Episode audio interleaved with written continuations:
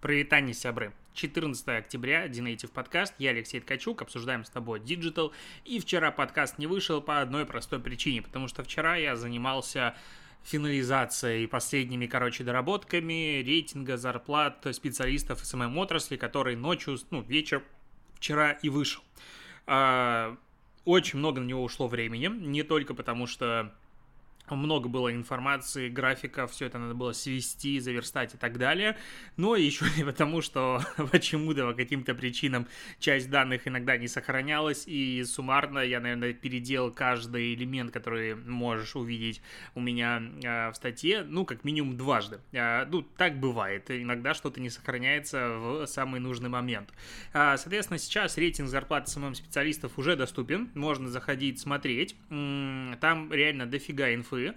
Я знаю, что буду делать э, дальше. Сейчас я тут э, кое-что должен разрулить по поводу э, своих других проектов. И потом хочу выпустить вторую часть этой статьи по поводу полов, гендеров. Короче, эта тема очень, как сказать, она не то что опасная, но она спорная. Короче, хочется посмотреть, насколько по-разному зарабатывают, оценивают себя девушки и парни в отрасли. То есть э, есть много наблюдений, которые я уже как бы посмотрел а, по поводу разницы в зарплатах. То есть э, я один график как бы показал, что мужчины, допустим, на позиции руководителя SMM отдела в рекламном агентстве в Москве э, в среднем зарабатывают 170 тысяч рублей, ну, согласно анкетам, а девушки, женщины, 120 тысяч рублей.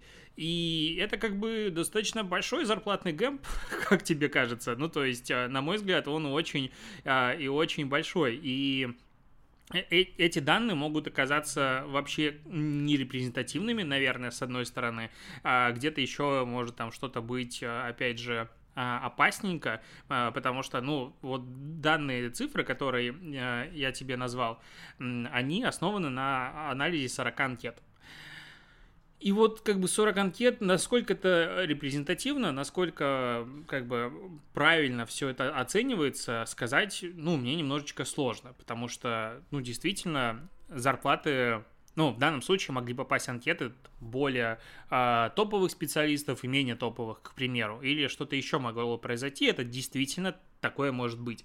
Но я начал смотреть на другие отрасли, на другие позиции, и там везде есть разница. Она небольшая, она разная, но она всегда присутствует. И хочется посмотреть, как э, по-разному платят короче, парням и девчонкам. Мне почему-то сложно говорить мужчинам и женщинам, когда средний возраст а, там а, специалистов а, отрасли 25-26 лет, как-то у меня внутри мужчина и женщина не поворачивается. Мне хочется говорить парни и девушки. Вот такая вот фишка. А, просто без каких-то выводов, почему так происходит, без а, чего-то еще, вот именно констатация факта. Потому что я, честно говоря, а, живу вот всю свою профессиональную профессиональную жизнь, карьеру с э, дикой убежденностью в том, что у нас э, одинаковые зарплаты в, вот в маркетинге как бы у всех. Я никогда не видел, чтобы, ну, последние годы я находился, скажем так, в позициях э, управления, то есть руководителей, и у меня был доступ к анализу зарплат. Ну, я, в принципе, видел, сколько кто получает, и никогда не было такой истории о том, что так, вот эта девушка приходит нам на позицию, ей можно предложить условно 50 тысяч рублей. А так, мужчина нет, он все-таки же мужчина, ему кормить семью надо ему 60 тысяч рублей. Ни разу я такого не видел. Но при этом по факту так оказывается. То есть, что за прикол? Хочется это проанализировать. Я думаю, на следующей неделе плюс-минус я это успею выпустить. А, надеюсь, без больших срачей пройдет этот материал, но хочется посмотреть со стороны статистики. Опять же, а, надо понимать, что у меня есть только количественные данные, без каких-либо качественных, то есть нет а, полного, скажем так, выгрузки о том, что вот этот специалист работает в каком-то топовом агентстве, ведет 50 клиентов, а вот этот вот работает в маленьком агентстве, у него 3 клиента, но при этом каждый из них является руководителем. И тот, и другой руководитель. Это вносит свою погрешность, я это прекрасно понимаю, но чего имеем, то имеем. А сейчас перейдем к новостям. Э, Еще такой небольшой момент. Я вчера как бы посмотрел, точнее, послушал свой прошлый выпуск, и что-то качество звука было просто отвратительное. Ну, мне так показалось. И меня это очень сильно огорчает, потому что микрофон-то я купил вообще не за 3 копейки, и он, по идее, должен быть хорошим и крутым, но из-за того, что помещение у меня по-прежнему не сильно подготовленное, а, ну, качество звука иногда бывает не самым лучшим. Я надеюсь, ты меня за это простишь. А, что вообще происходит сейчас у нас в а, рынке digital. Во-первых, Инстаграм э, наконец начнет предупреждать своих юзеров о том, что у нас тут как бы масштабный сбой, и если ты заходишь в Инстаграм в моменте, когда он ни хрена не работает, там будет окно о том, что Инстаграм не работает не только у тебя. Как бы вот спустя 11 лет существования Инсты такое окошко очень простое и понятное, оно наконец-то появится. Хотя я начал вспоминать э, другие сервисы, и такое есть, наверное, только у банков. А вот у соцсетей ничего подобного не видел, она просто не не грузится. Ну, ладненько. Кроме того, у Инсты наконец-то появляется прямо сейчас возможность э, запланировать прямой эфир. Не поставить вот, вот этот виджет а, типа какого-то события в сторис о том, что впереди прямой эфир, а вот именно запланировать прямой эфир, на который можно подписаться, когда он начнется, ну, видимо, придет пуш, и можно будет сразу же из этого пуша перейти в прямой эфир насколько я понял, как это будет работать. А, опять же, очень крутая штука, потому что прямые эфиры э, делать сложно, приводить туда аудиторию крайне сложно, а удерживать там аудиторию вообще невероятно сложно. То есть, в целом, особенно если мы говорим про совместные прямые эфиры, любой совместный прямой эфир практически всегда хуже, чем прямой эфир, в котором участвует только один человек. Вот как-то так бывает. Я даже по статистике тех совместных прямых эфиров, в которых участвовал я, это все время время вижу, а, меньше людей приходит, э, часто говорят о том, что мне интересен второй спикер или что-то еще. Кажется, ты объединяешь две аудитории, э, двух блогов, но при этом людей приходит меньше. Ну и еще, на мой взгляд, очень сильно страдают такие эфиры из-за того, что там все-таки хуже качество и намного меньше темп э, речи и насыщенность. Ну, как-то так получается. То есть, э, ну, вряд ли прямой, совместный прямой эфир получится поддерживать в таком темпе, в котором я, к примеру, записываю этот подкаст, а я, ну, если со мной вот сидеть рядышком и говорить, покажется, что я сейчас говорю крайне быстро, то есть намного быстрее, чем в обычной жизни, потому что когда ты слушаешь подкаст, э, все время хочется ускорить, и я уверен, что многие слушают конкретно эти эпизоды на скорости, допустим, полтора. Я стараюсь просто записывать его на скорости речи полтора, говоря быстрее, почти как Тина Канделаки в некоторых случаях, а просто для того, чтобы, опять же, было всем комфортно слушать, потому что сам люблю слушать именно быструю речь без размусоливания. Um, Так, идем дальше. Э, Сбер купил э, домен games.ru.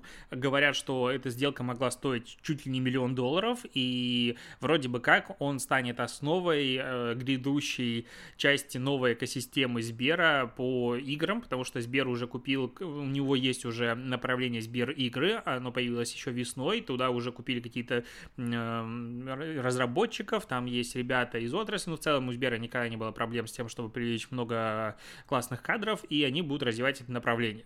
А, ну, окей, как бы, ладушки, замечательно, возможно, у нас будут интересные игры появятся э, в, в Рунете. Я вообще очень жалею как-то, что э, отечественная игро, игровая отрасль, ну, не то, что выродилась, наверное, не совсем корректное слово, неправильно так обижать э, людей, которые работают в геймдеве, но она как будто бы сильно подсдала. То есть я вот что-то не помню никаких интересных проектов, да вообще никаких. Я вот только помню анонс того, что выйдет какой-то а-ля киберпанковый, не киберпанковый, в советской эстетике а, проект, э, который анонсировали да, и там была что-то песня типа «Прекрасная далеко», что ли. Ну, короче, оно что-то странное, прикольное, но как бы экшен.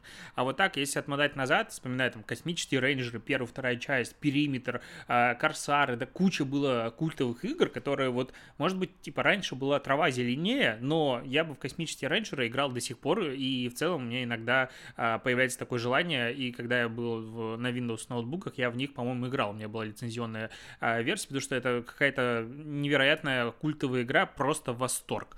А сейчас, ну, как бы, российская отрасль игровая представлена, я забыл, как на компания называется, которая делает Homespace и все остальное, то есть они, конечно, большие на основе вот мировой арены, реально очень крупные издатели, делают игры, которые играют миллионы людей, но если очень коротко, это же донатная помойка, в которой ты играешь в три в ряд, и, в принципе, мозг там отключается. Да, казуальные игры, это как бы а, они сейчас покорили рынок, но может быть что-то и другое может происходить в отрасли. А, очень грустно. Наверное, я что-то позабывал, типа важное, там, Блицкрик какой-нибудь, а, Сталкер, ну, это, опять же, это не Россия, это украинская а, команда делает, а Метро, я не помню, кто делает, но вот очень хочется чего-то вот такого своего. Короче, хочется новых космических рейнджеров. Возможно, я просто ностальгирую. Э, я отвлекся, сорян, я отвлекся. Поговорим про Facebook, который обновил правила против травли в интернете. И сейчас э, он будет удалять весь контент, который нарушает э, там, новые правила, опять же, которые включают попытки скоординированного массового преследования, будет удалять связанные с государственной сетью учетных записей. Но главная цель вот этих вот новых обновлений в том, чтобы прекратить преследование людей или намерение заставить их замолчать. Поэтому не будет особо особо защищать политика, журналистов, знаменитостей, авторов. Вот под авторов в целом можно подвязать кого угодно. Но самое-самое особое внимание будет уделяться фигурам, которые принадлежат к диск дискриминируемым группам. Это женщины. Э, так странно это читать, вот, я, я читаю состав. Женщинам, запятая, цветным, запятая, ЛГБТ-сообществу. А, цветным, на мой взгляд, это ну, максимально неполиткорректное название. То есть э, я понимаю, что на английском языке color people, э, по-моему, так называется, но это как бы э, типа люди цвета, ну, вроде бы так сейчас политкорректно называть вот всех не белых. Назовем так, хотя белые тоже цветные. ну, частично так можно сказать. Ну, короче, я думаю, идею улавливаешь. Но вот когда на русском языке говорят цветной, ну, это как-то ну, как-то странно. Ну, то есть, для меня это оскорбительно. Ну, то есть, если бы я был, ну, возможно, опять же, я не могу себя ставить на место людей, про кого действительно этот термин находится, но как-то странно, ну, типа, эй, цветной, эй, цветные, ну, как-то это ну, дико, мне кажется, это абсолютно не свойственно русскому языку, и у нас должны быть какие-то другие термины для того, чтобы это обозначать, хотя по-прежнему э, вроде бы как, но э, слово негр, оно не является оскорбительным, ну, я, опять же, не понимаю, почему оно должно быть оскорбительным в русском языке, когда у него не было никаких э, негативных коннотаций в прошлом, и никого не оскорбляли, то есть у нас нет такой история этого слова, это негроидная раса отсюда происходит. Ну, может, я, опять же, ошибаюсь. Кстати, в тему вот этих вот дискриминации, оскорблений, травли и всего остального, Telegram и YouTube заблокировали каналы а, вот этого мужского государства и Удивительная просто история с этим связана. А, Телеграм, который весь из себя такой за свободу слова, который весь из себя такой молодец, и он такой, нет, мы вот прям хотим, чтобы на нашей платформе были представлены разные мнения. А, с одной стороны, он блокирует типа бота умного голосования, потому что ее вы закон нарушаете, а вот в том, какие были скоординированные атаки мужского государства, когда они хейтили людей, когда они устраивали массовую травлю и все остальное, это как бы, ну, все мимо проходит. Это все нормально, ну, типа, это свобода слова. Просто логика раз, два, три, умри. Но интереснее произошло вообще, почему произошла эта блокировка. По-моему, Тануки в итоге, а, да, они... А, они же вступили как бы в такой конфликт с этим мужским государством, и э, я не сильно э, люблю как бы вот в целом маркетинг Тануки очень сильно не люблю, мне он не нравится, а, но тут надо, наверное, дать им должное, потому что а, они сказали, не, ни хрена, мы ничего удалять не будем, мы вас сейчас нагнем. И в итоге они написали жалобу в Apple, а, приложили, как я понял, материал о том, что они вот здесь вот ну, травят людей и хейт-спич и все дела, и они делают не совсем корректные штуки. Это же они отправили в YouTube и Google, и в итоге сначала YouTube это все дело банит, а потом Apple, Google уже говорят телеге, что, чуваки, у вас тут какая-то срань существует в этом мире, давайте-ка вы это удалите. А, и Telegram такой, ну ладно, ну, как бы, если Apple просит, ну, тогда удалим, хотя, ну, как бы, на наш взгляд все нормально. И вот это такая, знаешь, защитники свободы слова в данном случае такой абсурд, на мой взгляд. Ну, то есть, э, я абсолютно не понимаю, почему Telegram раньше этого не делал. Э, вообще не могу понять. Ну, то есть, было бы что защищать. Я тоже считаю, что должны быть разные мнения, но есть одна, как бы один момент, что это мнение, и окей. А другой момент, что а давайте мы сейчас будем заказывать, э, делать фейковые звонки, делать фейковые заказы, мы принудим их убрать э, фотографии и все остальное, то есть это уже немножечко другой мир. И, и вот это удалили. И типа Поздняков, этот основатель, говорит, да, Телеграм, спасибо, я понимаю, что вы боролись за меня до последнего. Что за жесть? То есть, э, ну, просто какая какая-то дичь, ну, честно, по-другому назвать это не могу, их удалили, я уверен, что, знаешь, это как гидра, у нее прорастет новая голова, и что-то появится дальше, и просто дойдет до очередного крупного конфликта вот такого с бизнесом уже большим, а не просто с какими-то активистами, которые не имеют таких возможностей по защите себя, и тогда их опять удалят. Ну, такая вот будет цикличная история. И вообще по поводу а, вот как бы соглашений, Э, защиты личных данных и всего остального э, за сменой вывести у Mail.ru Group э, с Mail.ru Group на ВК произошла еще небольшое как бы обновление. И вот это ну вот как бы я считаю не совсем правильным, не совсем корректным и максимально свинским и поступком, ну, есть много характеристик, которые так описывают. Наверное, юристы каким-то образом это согласовали и смогли протащить, но мне кажется, если бы что-то подобное сделал Facebook э, в Америке, его бы нахрен уничтожили после этого, исками затаскали бы и просто публично уничтожали бы репутацию максимально. Короче, что происходит, э, что сейчас вот э, обновилось пользовательское соглашение у ВК, э, которое появились новые пункты, в которых э, говорит о том, что теперь вот эти данные могут передаваться и могут использоваться и могут мэчиться с другими данными всей экосистемы. Как сказать? Смысл в том, что появилось новые требования, ну, новые пункты, согласно которым вот сейчас персональные данные пользователей ВКонтакте, которые используют учетную запись ВК ID, они становятся данными всей экосистемы холдинга, как бы. А, и об этом говорят постфактум. Сам ВК потом объясняет, нет, на самом деле будет не все не так, и эти данные передаваться другим сервисам не будут, если ты сам туда не зайдешь через ВК ID, а если ты заходишь не через ВК ID, они мэчиться не будут, но а где гарантия? То есть в пользовательское соглашение перечитывает и заходит примерно никто никогда. Его, в принципе, в первый раз не особо читают люди, но это окей, это их проблема, это их выбор. Но вот когда они обновляются без твоего мотивированного согласия на это, ну, немножечко как бы, извините меня, это не совсем корректно. И, соответственно, там сейчас появляется приложение для знакомств Мамба, и Маруси, и Сити Мобил, и Одноклассники, вообще все-все-все-все вместе взятое, и они все могут использовать данные одних сервисов в других инструментах всей экосистемы. Рекламные, нерекламные, что угодно. А сама пресс-служба говорит, что использование единой учетной записи в ID не предполагает передачи каких-либо данных в сервисе экосистемы без участия пользователя. Это происходит только после активного решения начать пользоваться определенным сервисом. Если человек не заходит в другие приложения экосистемы с помощью ВК ID, а посещает исключительно ВК, то э, его персональные данные не будут использоваться в остальных сервисах. А хрена ли, где это написано? Этого не написано. Это написано, что мы можем передавать что угодно, куда угодно. И вот это, я считаю, очень некрасивый ход.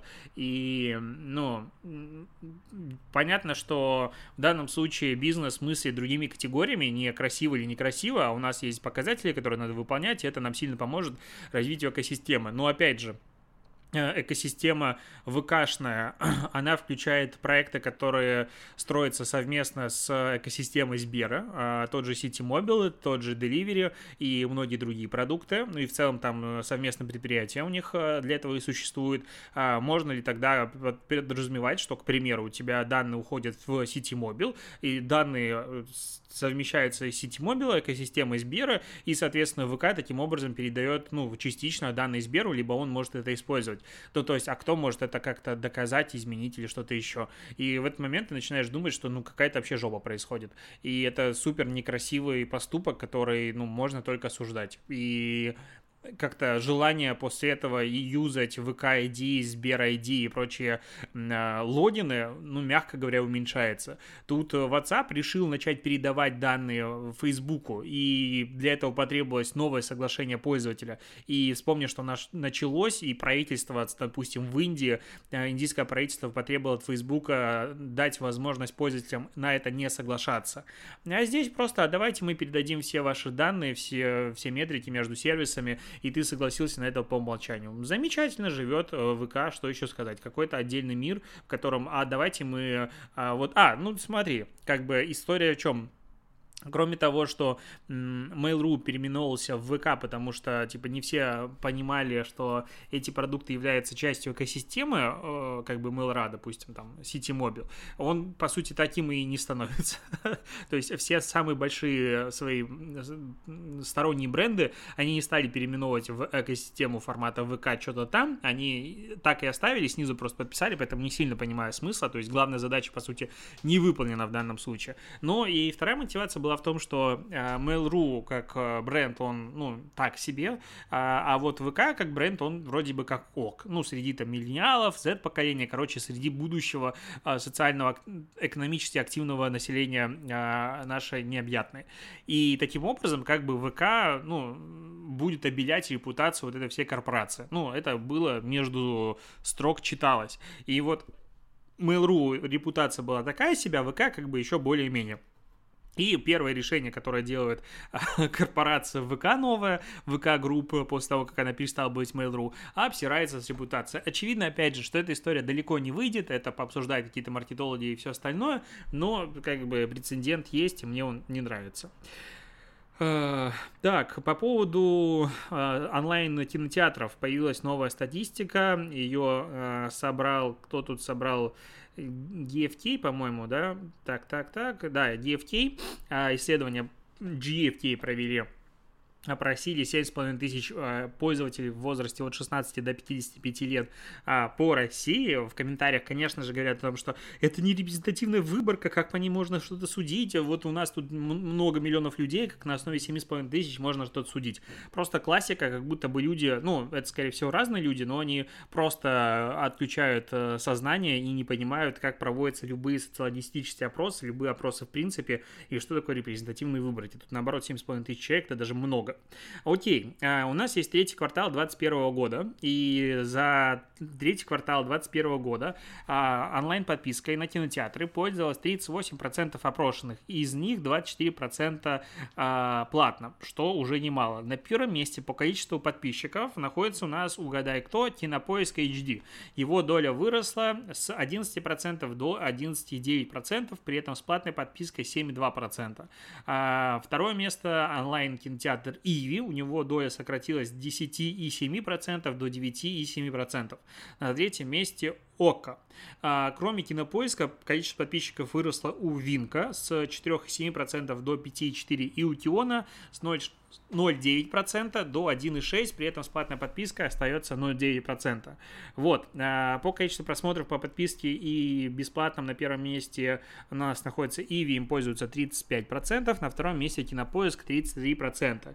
Интересно, что лучше всего знают онлайн-кинотеатр Иви, 74% Кинопоиск поиск 73%, а, ну, как бы знание не изменилось. А вот Netflix, наоборот, подрос с 49% до 55%. Но самое интересное, что а, а, индекс потребительской лояльности у Netflix 42 а, пункта, и его чаще всего готовы рекомендовать. У Кинопоиска 33 а, пункта, у Премьера 24. Вот такая статистика, что у нас вообще происходит с миром онлайн-кинотеатров. Я вот сейчас думаю, что у меня есть подписка на Netflix, на Кинопоиск, на Триколор. Ну, я там как бы фактически это тоже онлайн-кинотеатр.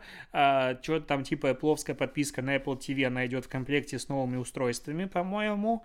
А, и там Око, что ли, что-то еще.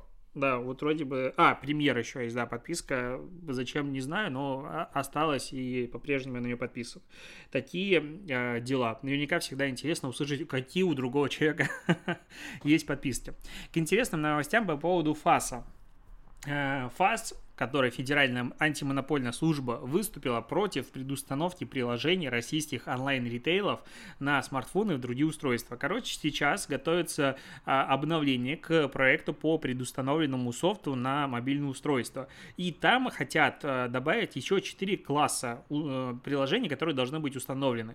А, чтение электронных или прослушивание аудиокниг, приобретение товаров дистанционным способом, осуществление видеоконференц-связи и получение доступа к интернет-сервисам потокового аудио с возможностью прослушивания эфирных российских радиоканалов. Короче, а, условный Литрес, условный Озон Wildberries, условный, не знаю, ВК, там, э, связь и э, Яндекс, как я он забыл, называется, вот это вот типа эфир, но там не эфир называется, и стриминги, это получается Яндекс Музыка, это какой-нибудь Сберзвук и прочие чуваки должны здесь быть предустановленными.